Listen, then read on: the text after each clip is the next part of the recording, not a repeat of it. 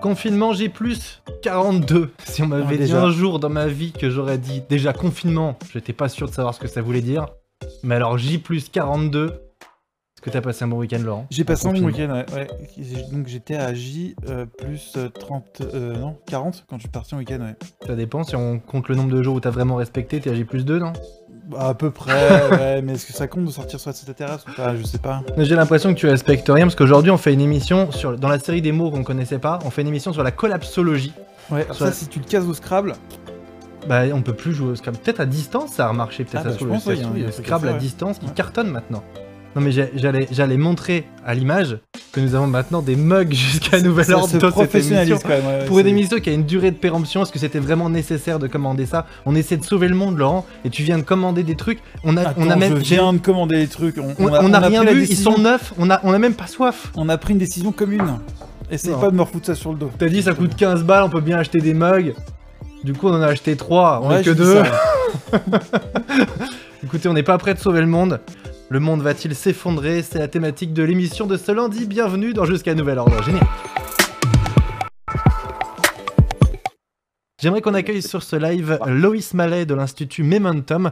On va rentrer dans le vif du sujet de cette collapsologie dont on vous parle euh, et qui fait, euh, au-delà de faire des points au Scrabble, euh, fait débat un petit peu en ce moment puisque c'était un, terme dont on entendait assez peu parler, en tout cas dans le, grand public, et puis qui aujourd'hui, suite à cette crise, fait un peu irruption comme étant peut-être un événement qui, qui allait se produire. Alors Loïs Mallet, est-ce que tu peux nous expliquer déjà qu'est-ce que c'est l'Institut Momentum dans lequel tu es, je crois, stagiaire, et puis qu'est-ce que veut dire la collapsologie pour quelqu'un qui n'en aurait jamais entendu parler Alors, l'Institut Momentum, c'est un laboratoire d'idées qui travaille sur ce qu'il appelle les sorties de l'Anthropocène, l'effondrement. Ça commence bien, ça, ça va faire du bon en Scrabble. Oui, oui, plein de points, plein de points. Euh, l'effondrement, les questions d'effondrement et les questions de décroissance. Et donc c'est la vocation Euh, dès l'origine ou c'est un institut qui en est arrivé sur ces questions-là parce qu'il a réfléchi à plein de thématiques et c'est une conséquence de la réflexion ou l'origine était d'évoquer euh, l'effondrement? Alors, ça, date de l'origine. hein. Ça date de l'origine. euh, il a été fondé en 2011, donc c'est pas des réflexions qui n'existaient pas il y a encore quelques années, et ça tire euh, dans des racines qui sont beaucoup plus anciennes, qui peuvent remonter d'ailleurs euh, assez facilement jusqu'en 1972. Donc, c'est des réflexions qui existaient déjà un peu dans les sphères académiques ou les sphères écologistes les plus radicales, on va dire. Donc, on n'est pas dans des questionnements complètement nouveaux. Après, c'est vrai que la collapsologie l'a remis au goût du jour avec une certaine touche, on va dire.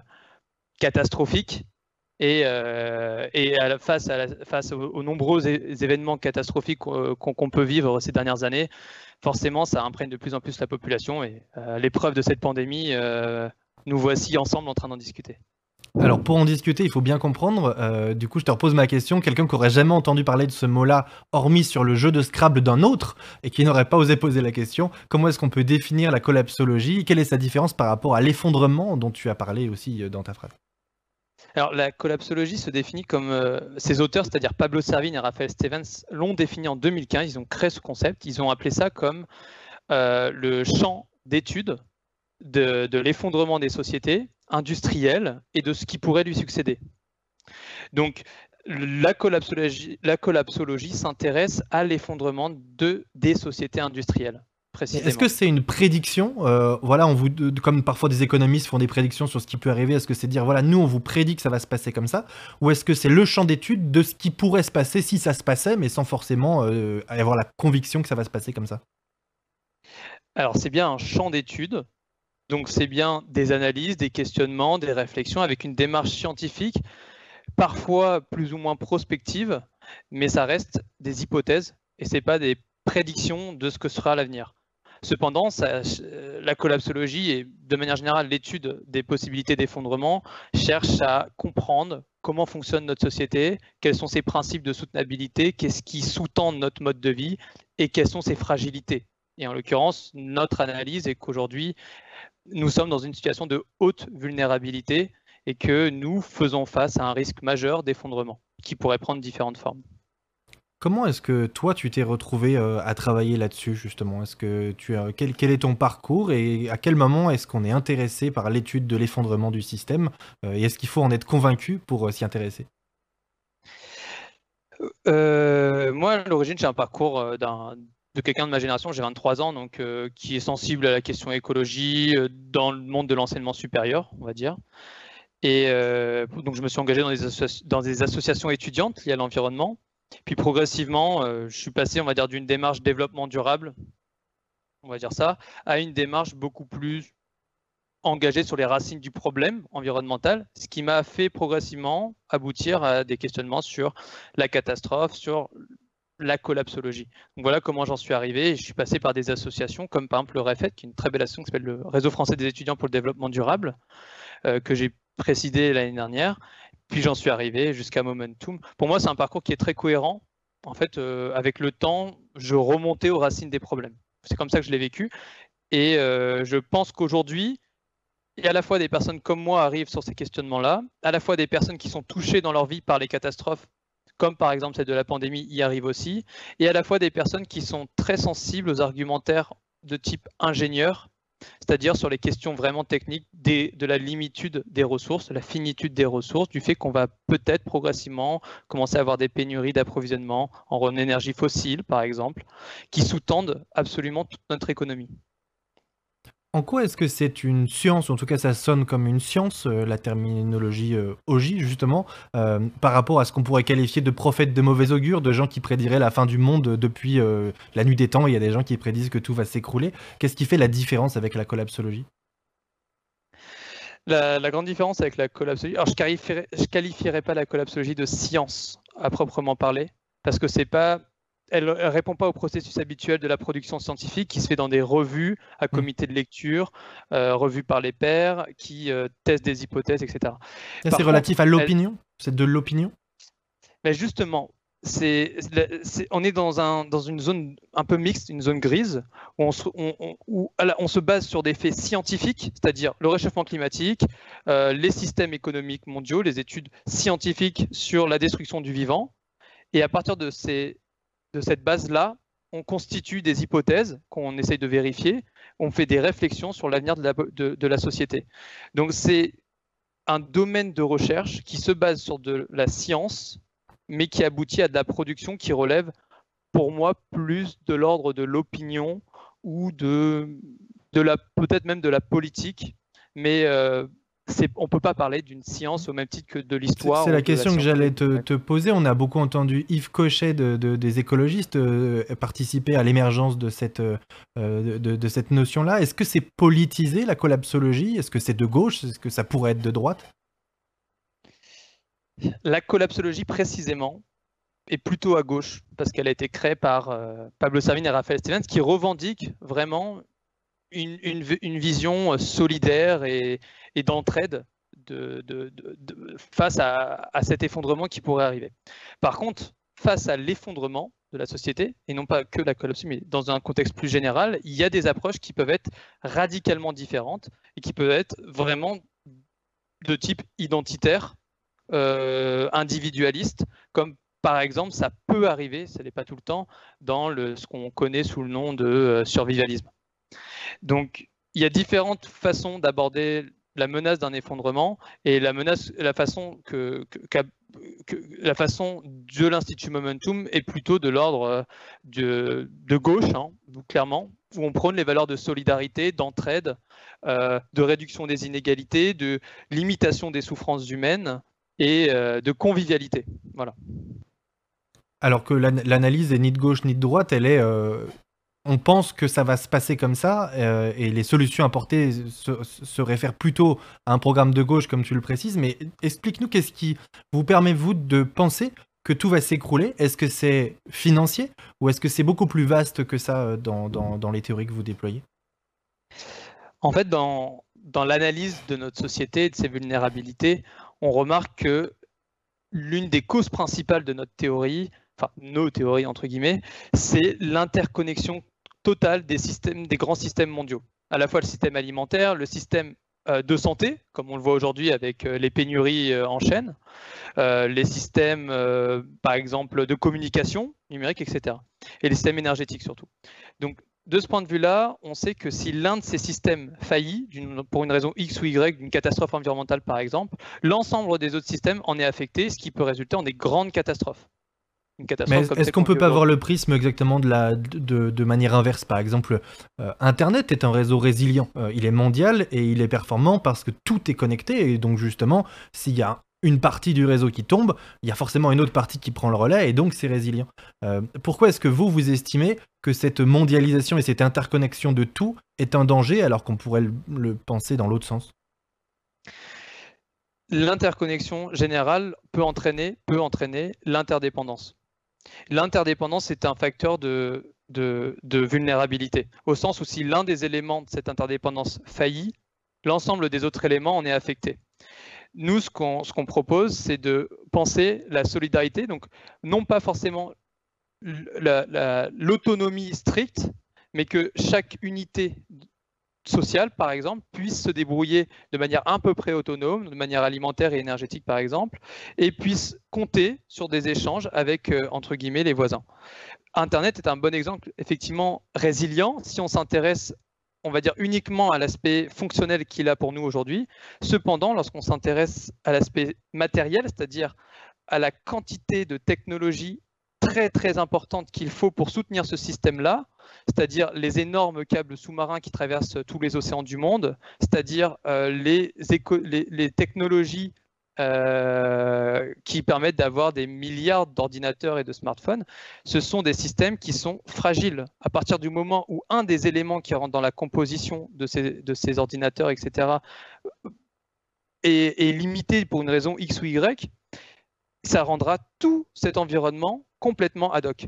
Donc, il faut vraiment réfléchir euh, aux chaînes de production, aux éléments qu'on rentre en compte et maîtriser, comprendre, contrôler les, les, facteurs de production et, et euh, euh, pour terminer, bah, le, produit que, que, l'on cherche à vendre. Donc c'est important de reprendre en fait cette maîtrise sur notre, sur notre monde.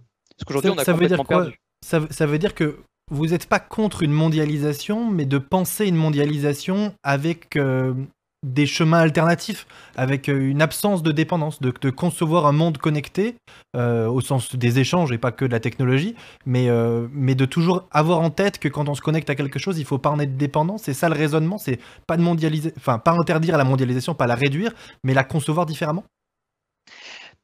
Ça pose des difficultés ce que vous me dites là, parce que la mondialisation telle qu'elle est faite aujourd'hui, elle est vraiment entièrement dépendante de flux massifs d'énergie fossile. Concrètement, toutes les infrastructures mondialisées dépendent du pétrole, du charbon et du gaz pas cher. Mais dont la production ne dépend pas que du même bloc. Il dépend à, la fois d'une partie de l'Afrique, euh, des Russes, des Américains qui sont devenus le plus gros producteur. Donc du coup, il est résilient en quelque sorte. Euh, oui et non par exemple, euh, on peut voir que si le, pétrole américain s'effondre, ce qui est en train d'arriver à cause des prix très faibles du pétrole, les prix à la sortie de crise vont augmenter d'une façon tellement importante parce qu'il y aura une pénurie d'approvisionnement qu'on va se retrouver face à, un monde entier qui sera incapable de se fournir suffisamment en pétrole, et ce qui va faire une grande période de dépression économique. Ce que je veux dire par là, c'est que c'est pas parce que l'énergie est à peu près, et encore on peut discuter, disséminée dans le monde, même si en Europe on n'a pas de pétrole, ou très mmh. Euh, que c'est résilient. C'est pas forcément résilient, d'autant plus que la consommation d'énergie fossile augmente le risque d'exposition au changement climatique et aux catastrophes climatiques, ce qui nous pose un autre énorme problème. Donc mon problème, ma, enfin ma difficulté à dire que l'instrumentum, par exemple, soutiendrait la mondialisation, c'est qu'aujourd'hui, elle est beaucoup trop dépendante d'un apport monstrueux d'énergie fossile, et que dans ces conditions-là, c'est impossible pour nous de soutenir euh, cette disposition-là. Par contre, on peut très bien imaginer augmenter notre relation aux autres de manière peut-être beaucoup plus physique, c'est-à-dire euh, augmenter nos relations avec nos proches, avec nos voisins, avec nos amis qui vivent près de nous, et mécaniquement, finalement, euh, diminuer notre connexion à des gens ou des personnes ou des institutions qui sont très lointaines ce serait finalement une sorte de démondialisation, mais qui serait conviviale au sens où euh, bah, nous sommes tous euh, contents d'avoir des relations humaines et euh, ça pourrait permettre de les augmenter. Est-ce qu'une des conséquences heureuses, si on peut le formuler comme ça, de la mondialisation n'a pas été l'arrêt des guerres, pour les, blocs les plus riches en tout cas, des guerres qui impactent directement les générations dont on fait partie? Nous, on n'a jamais été envoyés au front. et est-ce que c'est pas un danger de se recroqueviller sur soi-même parce que ça évite ces dépendances-là évitent les guerres et ces dépendances commerciales-là souvent ont, eu pour, conséquence d'éviter les guerres. Est-ce qu'on se, se frotte pas à un risque différent? Alors moi j'avoue que j'ai plutôt l'analyse inverse, hein. c'est-à-dire que l'extension de la mondialisation est une extension guerrière, de tout point de vue. À la fois l'extension coloniale qu'il y a eu historiquement, qui est une entreprise de conquête militaire, et à la fois et de conquête et de domination euh, sociale, hein, et à la fois euh, du point de vue plus récent, on va dire, de, l'extension du capitalisme euh, néolibéral du monde, qui a entraîné des guerres aussi. par exemple, on peut citer et c'est assez bien démontré, les guerres euh, en Irak, les guerres en Afghanistan. Euh, je peux on, peut, on peut aussi discuter des, facteurs d'autres guerres qui ont eu lieu depuis. Donc je ne disais pas qu'il n'y avait pas de guerre, hein. je disais que les pays riches dont on a la chance de faire partie ne sont pas impactés par ces guerres-là. Ce sont des guerres menées par des professionnels, voire même par des privés. Euh, et, et, on n'est pas, nous, attaqués, hormis par le terrorisme récemment. Euh, mais on n'est pas. Euh, nous, on a le sentiment d'être protégés, et, euh, j'ai parfois l'impression que la mondialisation n'y est pas étrangère. C'est difficile parce que on a vraiment ce point de vue de, gagnant un peu de la mondialisation. Je dis bien en général parce qu'il y a aussi des perdants même chez nous, de gagnant de la mondialisation. Et en fait, on n'est pas envoyé au front, mais parce qu'en fait, on a une double capacité, une capacité d'avoir la bombe nucléaire, simplement. Donc personne ne va nous attaquer au risque de se prendre, de, déclencher bah, une annihilation hmm. presque générale de l'humanité. Et On a appelé la dissuasion massive euh, assez justement. Oui, dissuasion massive jusqu'au jour où, elle est effective.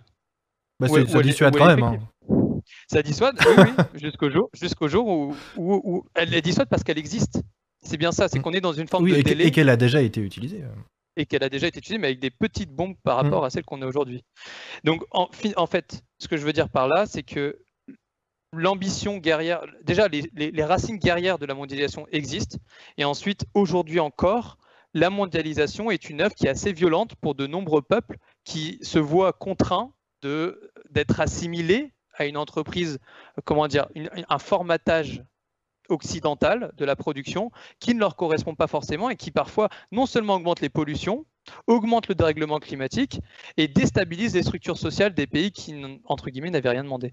Donc, il y a de plusieurs manières, la mondialisation peut être euh, quand même assez néfaste, bien qu'il y ait des gagnants. Ça, c'est clair et net. Il y a des gagnants de la mondialisation. Moi, ce que je pense, c'est que c'est à court terme. Et la collapsologie, ce qui est intéressant, c'est qu'elle permet de renverser cette image-là et de dire que les perdants de la mondialisation vont aussi être ceux qui, jusqu'à présent, ont pu y gagner.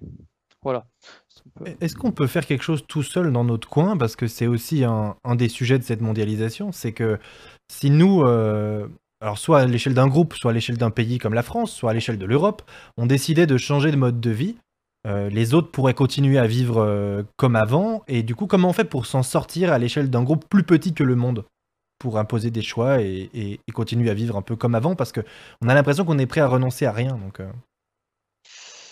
ça, c'est vrai que c'est très difficile, surtout que le monde dans lequel on vit est, structurant au sens où on a du mal à s'isoler. On ne peut pas prendre une trajectoire différente au risque de se faire manger, tout simplement. Je pense là, par exemple, à une entreprise qui choisirait de faire autrement, bah, elle serait moins compétitive par rapport à des entreprises, par exemple, qui produisent ailleurs et, et du coup, elle va s'éteindre. Et ça peut se faire aussi à l'échelle d'un État. Un État qui choisit de faire une transition environnementale importante va se faire manger par ses, ses, voisins étatiques qui lui diront non, non, non, non, euh, euh, ton modèle nous plaît pas parce qu'on n'a plus de marché chez vous, donc euh, on va faire en sorte que vous reveniez en arrière. Est-ce que ça explique le fait qu'on réagisse pas trop, justement, que le, statu quo un peu du moment, de l'attentisme du moment de la part de tous les États du monde, peu importe leurs convictions idéologiques réelles, est-ce que c'est expliqué par le fait que tout seul, on se fait bouffer? Il y a un peu de ça. Le premier qui part est celui qui perdra forcément. Donc a un peu de cette pensée-là. Après, il y a aussi une manière de l'envisager qui serait encore plus radicale, c'est de dire on va y aller en premier parce que de toute façon c'est la bonne chose à faire à terme, sinon on va tous, on va tous entre guillemets y passer. En tout cas, ça va être très difficile pendant une longue période. Alors on va y aller les premiers et on va se protéger.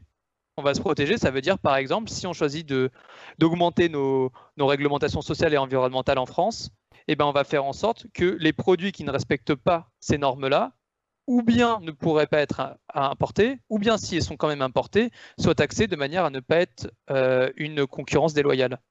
C'est ce qu'on fait déjà, mais avec de manière très timorée, on pourrait très bien envisager d'étendre ce système-là de manière quasiment révolutionnaire. Donc il y a des choses qui existent, mais elles sont impossibles, entre guillemets, dans un monde de libre marché. Est-ce que ça peut se contenter d'être une évolution ou est-ce que c'est forcément une révolution?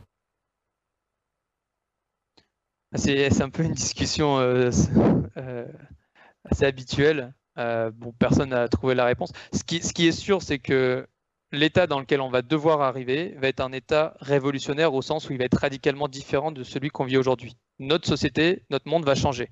Il va changer ou bien contre nous, c'est-à-dire qu'on ne choisira pas de le faire et on va subir les catastrophes, les ruptures, les guerres et tout ce qu'on veut d'horrible euh, contre notre gré, parce qu'on n'aura pas réussi à le faire nous à anticiper, ou bien on choisit nous-mêmes de réorganiser la société de manière solidaire, conviviale, en assistant les entreprises, les personnes qui sont les plus vulnérables à ces changements et ces transformations, et en repartant, entre guillemets, sur des bases plus saines. Ce, ça pourrait être ce qu'on appelle euh, chez nous, on va dire, un programme de décroissance euh, conviviale. D'autres parlent de sobriété. on, vient toujours à la même chose, c'est-à-dire euh, comment on vit mieux dans notre monde, en gros. Pour formuler ma question différemment sur la notion de révolution, c'est est-ce que vous appelez à le faire par euh, la démocratie, c'est-à-dire par passer par l'étape de convaincre la majorité de personnes d'agir comme ça pour le bien, ou est-ce que vous prenez une méthode plus brusque et vous dites euh, voilà on n'a pas le temps d'attendre donc il faut faire une révolution au sens où il faut imposer ça? Je dirais que dans, le monde de la collapsologie ou de l'espace effondrisme, on va dire, il y a de tout. Et il y a aussi, il y a, à la fois des révolutionnaires purs et durs, il y a à la fois des personnes qui sont, euh, on va dire, étatistes, ça veut dire qui pensent que ça va passer par l'État, c'est le changement radical. D'autres qui pensent même que ça va passer par des instances internationales, même si c'est minoritaire. Dans tous les cas, euh, il y a discussion sur ces sujets-là. Et de ce que je sais jusqu'à présent, il n'y a pas en tout cas de courant, on va dire, révolutionnaire au sens euh, prenant la violence c'est-à-dire mm. euh, prendre les armes ou de ce jeu de ce type-là. C'est purement démocratique. En tout cas, l'Institut Momentum s'inscrit dans ce contexte-là. Ce qu'on a publié récemment, c'est un rapport qui s'appelle Biorégion Paris, enfin Île-de-France 2050, et on a fait un scénario qui serait, qui, consiste à montrer ce que pourrait être l'Île-de-France en 2050 dans le cadre d'un effondrement que nous pensons probable, et euh, comment on peut quand même y vivre de manière conviviale si on arrive à réunir euh, de nombreuses euh, circonstances, enfin de, nombreuses, de nombreux paramètres. Et l'un des aspects importants de cette situation à Paris, en Ile-de-France, c'est que ce sera une démocratie bien plus importante et développée, disons-le, qu'aujourd'hui. Bien plus directe, bien plus centrée sur la concertation, etc. Donc nous, on est plutôt dans un registre de démocratie, de réflexion, de stratégie collective, même si c'est très local, c'est pas gênant, au contraire, c'est localement qu'on peut faire beaucoup de choses, mais euh, on reste dans ce contexte-là, plutôt que ce qu'on dit une dictature verte ou ce genre de choses. Il y, a un pays euh, voisin d'une autre, en tout cas du studio dans lequel on se trouve, qui est la Suisse, qui est dans une démocratie extrêmement directe, euh, au sens où il n'y a pas de grands hommes politiques qui prennent les décisions. Enfin, ce serait complètement surréaliste d'imaginer un président qui parle aux Français les yeux dans les yeux, comme comme c'est le cas chez nous. C'est beaucoup plus démocratique. Et c'est aussi à l'échelle de petits groupes, voire de clans, de cantons qui sont très puissants, etc. Est-ce que tu as le sentiment euh, qu'un pays comme la Suisse est plus en avance sur ces sujets-là que nous? Ou non, la démocratie ne suffit pas à changer les choses, il faut aussi l'idéologie politique derrière?